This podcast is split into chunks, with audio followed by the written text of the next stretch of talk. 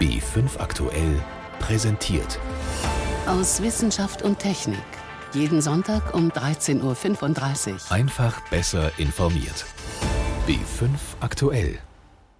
Es gibt viele Indizien, aber noch kein abschließendes Ergebnis, was den Absturz der Germanwings Maschine vergangene Woche betrifft. Wir liefern gleich Einschätzungen zu der Frage, was jemanden dazu bringen könnte, sich und viele andere Menschen zu töten. Außerdem tauchen wir ab in den Golfstrom, der verändert sich nämlich und das wird uns wahrscheinlich alle betreffen. Und wir fragen, ob man an unserem Erbgut einfach so manipulieren darf. Diese und mehr spannende Themen in der nächsten halben Stunde Wissenschaft und Technik. Stefan Geier ist am Mikrofon. Die Ermittlungsbehörden arbeiten unter großem Druck an der Aufklärung der Ursache für den Flugzeugabsturz der Germanwings Maschine. Inzwischen steht der Co-Pilot im Fokus, der die Maschine möglicherweise absichtlich hat abstürzen lassen. Da ist schnell von psychischer Krankheit die Rede, von Depression und viel mehr. Man muss aber vorsichtig sein, alle psychischen Krankheiten in eine Schublade zu stecken. Ich will versuchen, das ein wenig zu differenzieren. Mit Hilfe von Professor Peter Falkei, er ist Direktor der Klinik für Psychiatrie und Psychotherapie der Universität München. Herr Falkei, psychisch krank ist eine Sache, das hat zunächst mal nichts mit Selbstmordabsichten zu tun. Das ist richtig. Es gibt also eine Reihe von psychischen Erkrankungen, die sind mit anderen sag mal, Beeinträchtigungen der Funktion verbunden, aber nicht gleichzeitig mit Selbstmordabsichten oder Selbstmordgedanken. Umgekehrt gibt es durchaus einige, die sagen, es gibt auch Selbstmordabsichten, die zum Beispiel in Stresssituationen, in Belastungssituationen auftreten, ohne dass eine psychische Erkrankung vorliegt. Ich denke, was am wahrscheinlichsten ist, dass es wahrscheinlich eine Mischung ist, dass sehr viele, die Selbstmordabsichten haben, auch eine psychische Erkrankung haben. Bei welchen psychischen Krankheiten spielen denn Patienten überhaupt mit dem Gedanken, sich selbst umzubringen?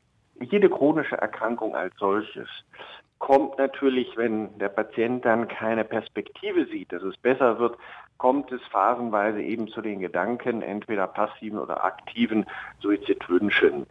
Aber ich sage jetzt mal, es gibt Erkrankungen und hier sprechen wir insbesondere von den Depressionen, die sehr häufig verbunden sind mit solchen Selbstmordgedanken bis hin eben zu Selbstmordversuchen oder erfolgreichen Selbstmorden. Gut, dann haben wir also diese Kategorie psychisch krank und Selbstmordgedanken. Das ist eine Sache. Die Bereitschaft, jetzt viele andere Menschen mit in den Tod zu reißen, das ist nochmal eine ganz andere Kategorie. Absolut.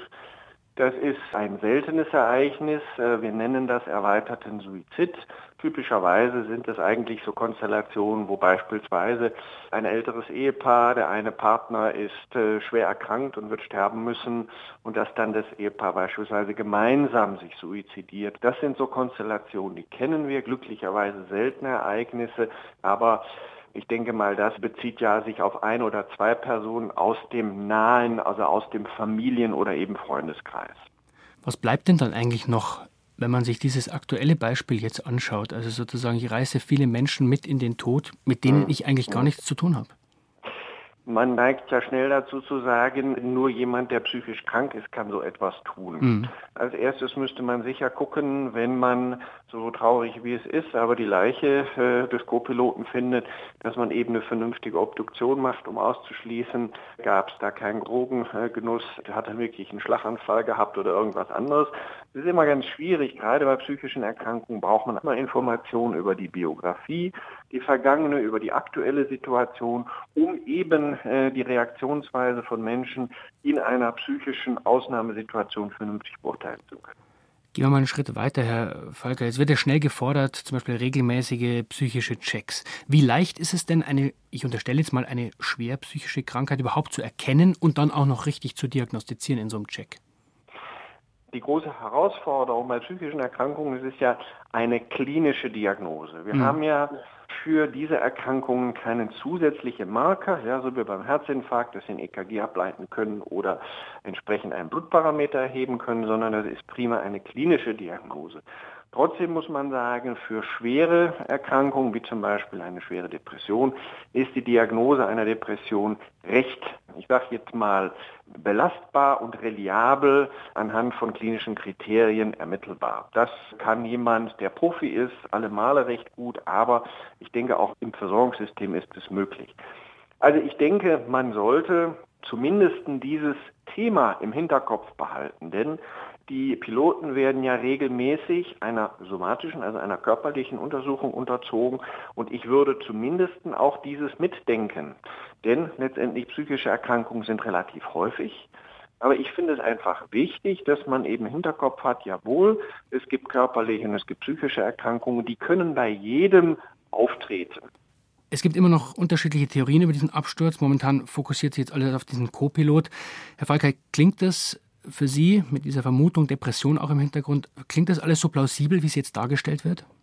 Ja, wenn man die Informationen zusammennimmt, die man jetzt äh, bekommen hat, sind ja zwei Aspekte. Der eine Aspekt ist natürlich, dass es eine äh, bekannte Vorerkrankung in der Depression gibt, offensichtlich auch behandelt worden ist.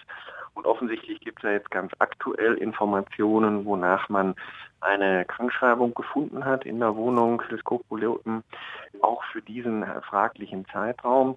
Insofern ist es durchaus möglich, dass jemand, der eben sich als sehr gesund und aktiv und so weiter wahrnimmt, der dann merkt, er wird wieder krank unter einer normalen beruflichen Belastung und dann für sich sagt, äh, so möchte ich nicht weiterleben, dann ist das sicherlich eine plausible Hypothese, leider ist aber immer noch eine Hypothese, denn es sind nur Indizien ja. bislang ja. soweit. Also die Einschätzungen von Peter Falkei, er ist Direktor der Klinik für Psychiatrie und Psychotherapie der Universität München. Vielen Dank, Herr Falkei.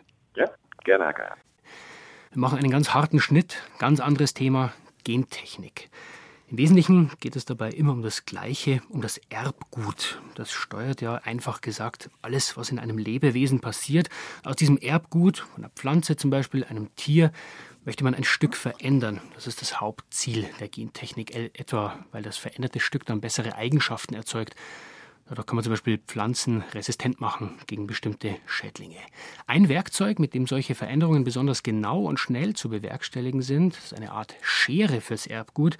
Das hat in den letzten drei Jahren viele Möglichkeiten eröffnet und damit könnte man rein theoretisch auch Menschen gentechnisch verändern und so zum Beispiel verhindern, dass Kinder mit Erbkrankheiten geboren werden. Stopp, sagen jetzt viele Forscher. Die Risiken davon kann man heute noch nicht abschätzen. Wir sprechen dazu gleich mit einem Biochemiker. Zuerst aber stellt Michael Lange die Technik vor. Das haben sich die Gentechniker immer gewünscht.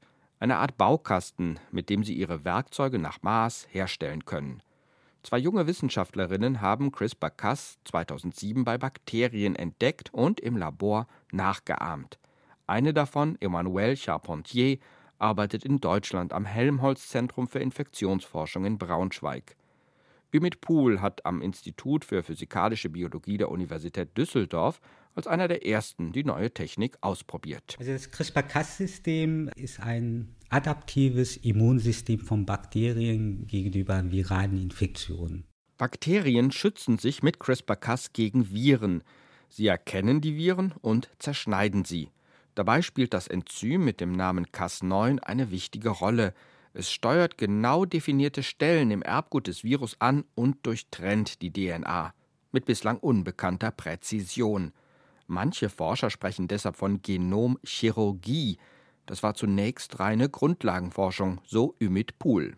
Und inzwischen hat das aber auch nicht nur die Mikrobiologen, sondern fast die gesamte biologische oder medizinische Forschung in den Bann gezogen.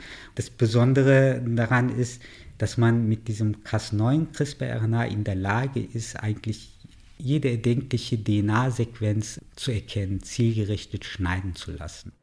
Nach den Bakterien wurden auch Zellen von Pilzen und Pflanzen mit CRISPR-Cas9 verändert. Das Neue, diese Form der Gentechnik ist nicht mehr auf fremde Gene angewiesen. Das Erbgut einer Pflanze lässt sich in kleinsten Schritten manipulieren, Buchstabe für Buchstabe, so wie Mutationen in der Natur oder in der konventionellen Züchtung. CRISPR-Cas-Pflanzen unterscheiden sich deshalb nicht von Pflanzen, die ohne Gentechnik gezüchtet wurden. Und natürlich haben Forscher CRISPR-Cas auch bereits bei tierischen und menschlichen Zellen ausprobiert. Wenn man in der Lage ist, gezielt Gene spezifisch zu schneiden, es gibt viele Krankheiten, die unheilbar sind, für die auch bisher keine Behandlungsmöglichkeiten gibt, die könnte man äh, mit CRISPR-Cas-System reparieren. Das wäre somatische Gentherapie, genetische Veränderung von Körperzellen zur Heilung von Krankheiten. Laufend entstehen neue Ideen. Gentherapien gegen Alzheimer, Sichelzellanämie, Mukoviszidose oder zum Schutz vor AIDS. Auch der als Visionär bekannte Genforscher George Church von der Harvard Medical School in Boston hat längst die Möglichkeiten von CRISPR-Cas erkannt.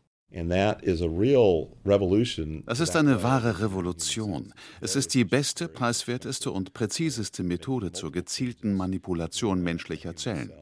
Wir sind schon dabei, viele Schritte zu verknüpfen, um Zellen von Tieren oder Menschen umfassend zu verändern.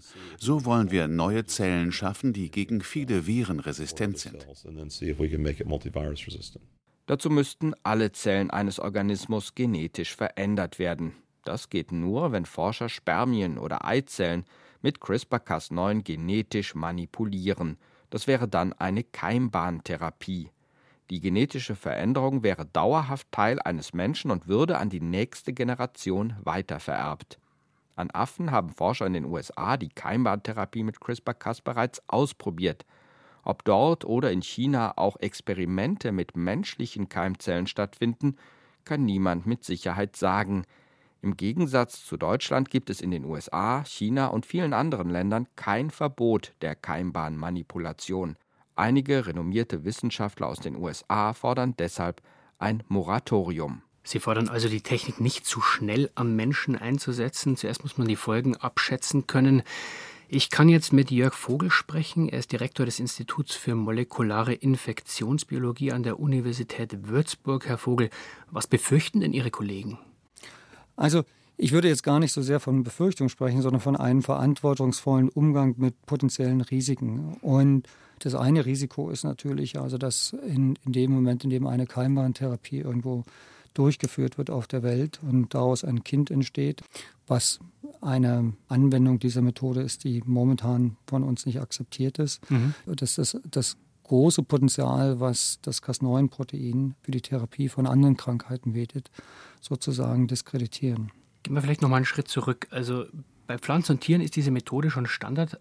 Heißt ja. das aber, man könnte das heute bereits am Menschen einsetzen? Also technisch ist es einsetzbar. Die Frage ist, wie gut es funktionieren wird. Man muss sich da nichts vormachen, auch als man dieses Experiment an Affen gemacht hat, sind nur also wenige von Embryonen, die man dort manipuliert hat, verändert hat, sind dann also tatsächlich zu jungen Affen herangewachsen. Mhm.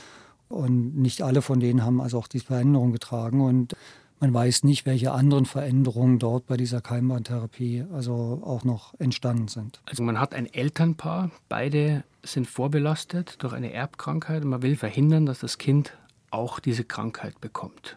Das wäre ein Ansatz, für den man eine Keimbahntherapie sich denken könnte, dass man also sagt, also aus Fairness den Eltern gegenüber, die ansonsten keine Kinder bekämen, würde man eben diese Spermazellen oder die Eizellen vorher verändern, sodass dieser Gendefekt nicht vererbt wird und damit ein gesundes Kind zur Welt kommt. Jetzt kann man sich diese Methode vorstellen wie eine präzise Schere, die sozusagen aus der DNA dieses Stück, was diese Erbkrankheit verursacht, rausschneidet. Krankheiten heilen auf der einen Seite, Eltern zu gesunden Kindern verhelfen. Das klingt ja zunächst mal positiv. Am Erbgut rumschneiden, das klingt zumindest sehr komplex, trotz, auch wenn man diesen sauberen Schnitt machen kann. Was weiß man denn über die Risiken, Herr Vogel? Man weiß über die Risiken bisher nur, dass Cas9 sehr, sehr viel besser und sehr, sehr viel einfacher funktioniert als alle Nukleasen, die man vorher hat. Aber heißt das dann schon, dass alles so abläuft, wie ich es möchte? Das heißt es nicht. Und es gibt immer Effekte, dass diese Proteine zum Beispiel nicht nur an dieser Stelle schneiden, sondern an einer anderen Stelle schneiden. Das passiert dann vielleicht in ein von einer Million Zellen, mhm. ja, aber es ist natürlich grundsätzlich denkbar, dass auch solche Veränderungen dann vererbt werden. Und da ist eben diese rote Linie, die man momentan sieht. Wenn man das mit einer Keimbahntherapie machte, dann wüchse ein Kind daran, was genau diese Veränderung, die man vielleicht auch noch nicht mal unbedingt vorhersagen kann, auch an die nächste Generation weiter vererbt. Und damit hat man also bewusst den Menschen verändert.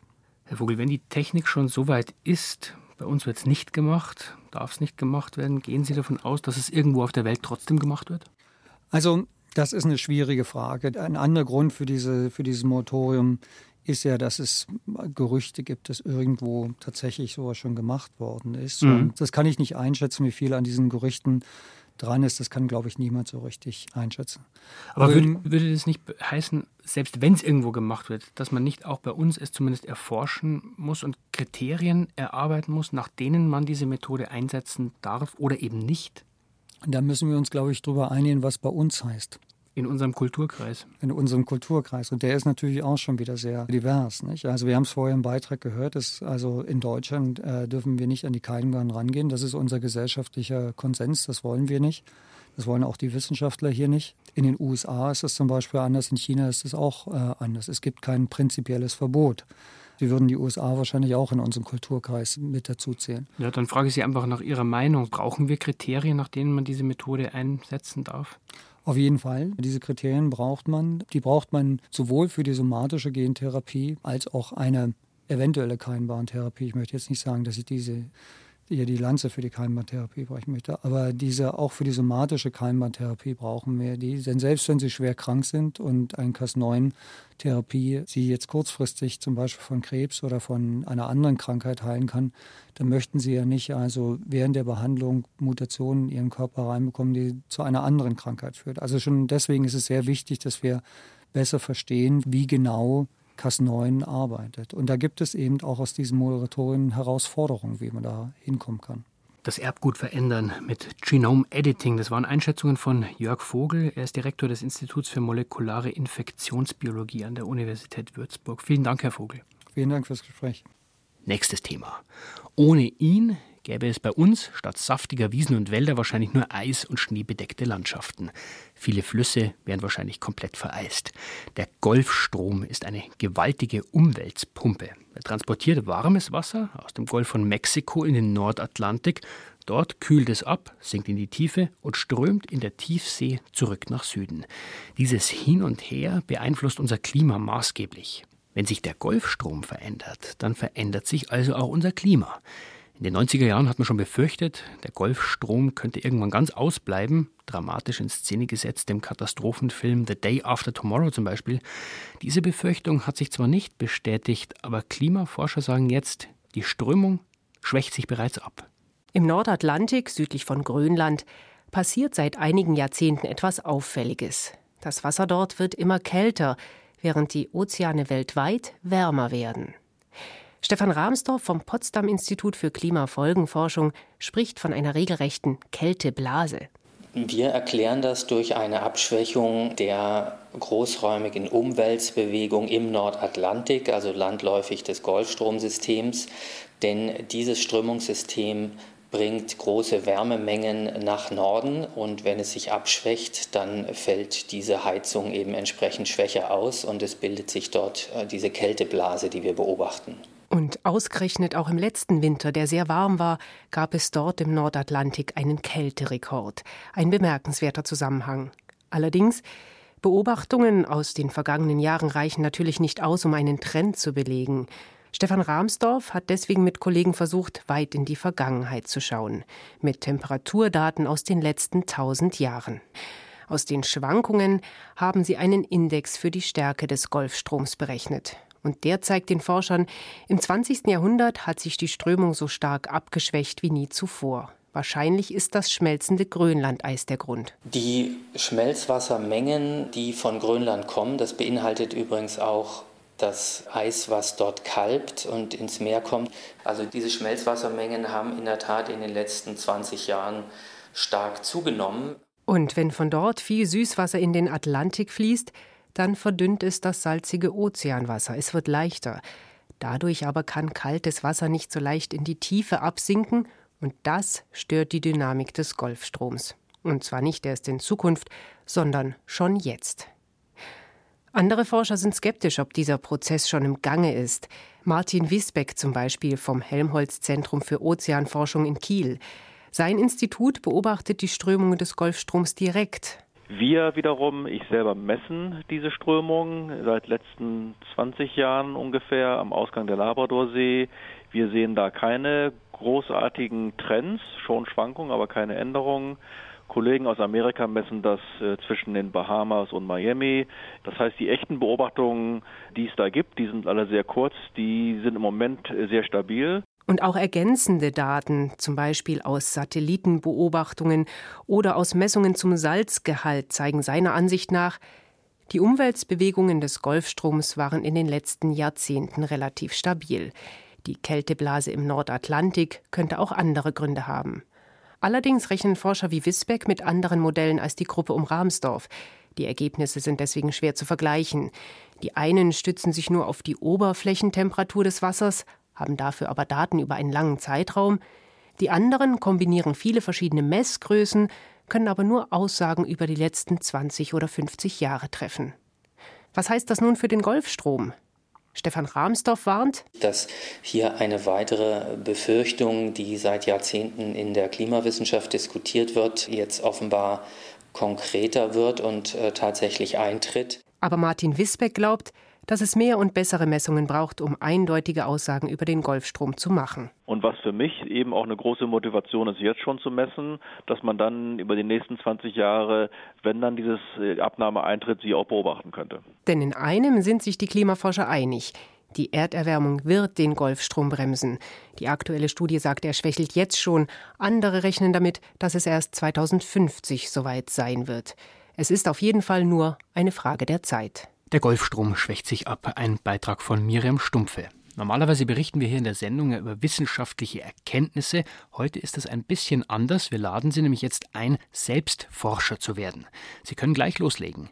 Seit dieser Woche nämlich läuft ein Projekt des Bayerischen Rundfunks zusammen mit dem Landesbund für Vogelschutz.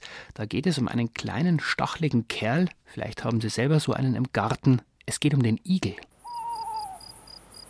Der ist ja eigentlich nachts unterwegs, aber jetzt im Frühling treibt ihn der Hunger aus seinem Winterquartier. Die letzten Monate hat er ja verschlafen, ungefähr ein Viertel seines Gewichts verloren und deshalb muss er jetzt vor allem eines fressen. Maikäfer zum Beispiel, Regenwürmer, Schnecken. Er muss sich nämlich wieder fit machen, denn dem Einzelgänger steht die Paarungszeit bevor. Und wenn Sie Glück haben, dann können Sie bis in den August hinein ein Igelpärchen beobachten. Das Liebesspiel dauert nämlich mehrere Tage. Aber wie oft gibt es das in Bayern eigentlich noch zu beobachten? Das wollen wir vom BR herausfinden, zusammen mit Ihnen und dem Landesbund für Vogelschutz LBV. Warum gerade der Igel? Der Vorsitzende Norbert Schäffer. Wissenschaftlich wissen wir eigentlich relativ wenig über den Igel. Es ist eine nachtaktive Tierart. Das macht schon mal schwierig, mit dieser Tierart zu arbeiten. Wir alle meinen, ist häufig, ist weit verbreitet, dem geht's gut. So ist es nicht. Ob es ihm gut geht, das bezweifeln wir. Wo steckt da also der Igel? Im Garten, im Müll oder eben auf der Straße? Sie können mithelfen, diese Frage zu beantworten. Gehen Sie auf www.igel-in-bayern.de und melden Sie uns, wenn Sie einen Igel sehen, tot oder lebendig. Auf Ihrem Rechner, Tablet oder Smartphone können Sie den Standort eingeben und dann an uns senden igelinbayern.de. Die Meldung sehen Sie dann gleich auf der Igelkarte, wie alle anderen Igel, die schon entdeckt wurden. Ihre Funde werden dann wissenschaftlich ausgewertet und gemeinsam können wir so herausfinden, wie es dem Igel in Bayern geht.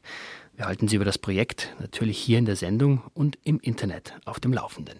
Mit dieser Einladung geht aus Wissenschaft und Technik für heute zu Ende. Am Mikrofon war Stefan Geier.